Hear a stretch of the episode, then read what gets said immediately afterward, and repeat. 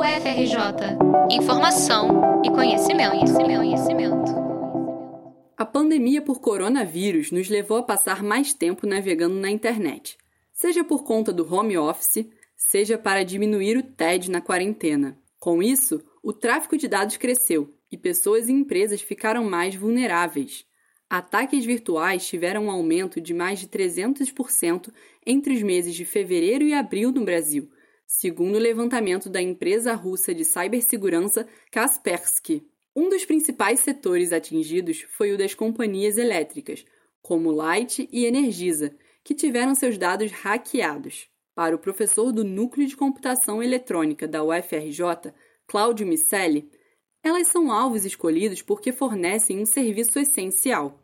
No cenário das empresas de energia, elas são alvos preferenciais dentro do, desse cenário pandêmico, justamente por um, né, a gente está todo, tá todo mundo em casa e por estar tá todo mundo em casa, né, tá se utilizando mais os recursos da sua casa, como as linhas da casa, a gente depende da energia elétrica até para transmissão de dados, para o uso dos appliances caseiros. Então a malha está mais estressada, tem uma troca de dados maior e, em geral, quando você tem um prédio comercial, se falta luz, muitas vezes tem gerador, mas dificilmente você tem prédios, geradores em prédios residenciais. Então, uma forma até mesmo de você pressionar as companhias é você atacar os sistemas de gerenciamento de energia, né? que vão dificultar muito o trabalho das operadoras de serviço elétrico. Então, acabam que no Brasil e tradicionalmente elas já são muito atacadas, e nesse período você acaba inclusive dando essa, essa preferência a atacar esse tipo de companhia.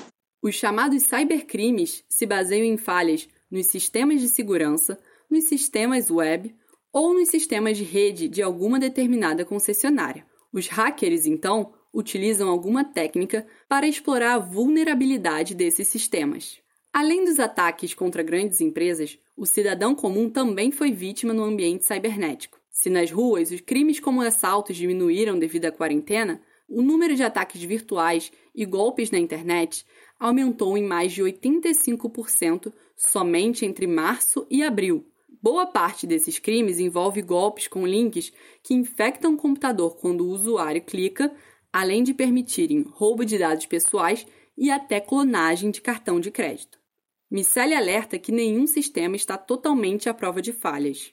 Sobre a segurança, não existe ambiente 100% seguro. Então, computacionalmente seguro, isso nunca vai existir. E não tem como nenhuma empresa dizer que é 100% a prova de falha. Nenhuma empresa é. Então, por mais que exija uma legislação exigindo segurança, o que você pode exigir é o que a gente chama de SLA, Service Level Agreement, um padrão de técnicas que as operadoras, os prestadores de serviço podem adotar nas suas sua prestação de serviço para te garantir é, um pouco mais de segurança. Mas não existe nada à prova de falha. A nossa legislação hoje não é específica específica para crimes da internet, mas tem bastante coisa associada, pode ser associada diretamente. Né? E hoje, só que hoje isso fica a cargo do, do juiz, né? Então você tem que ter um pouco de cuidado no tratar, mas 100% seguro não existe, então as pessoas têm que tomar cuidado.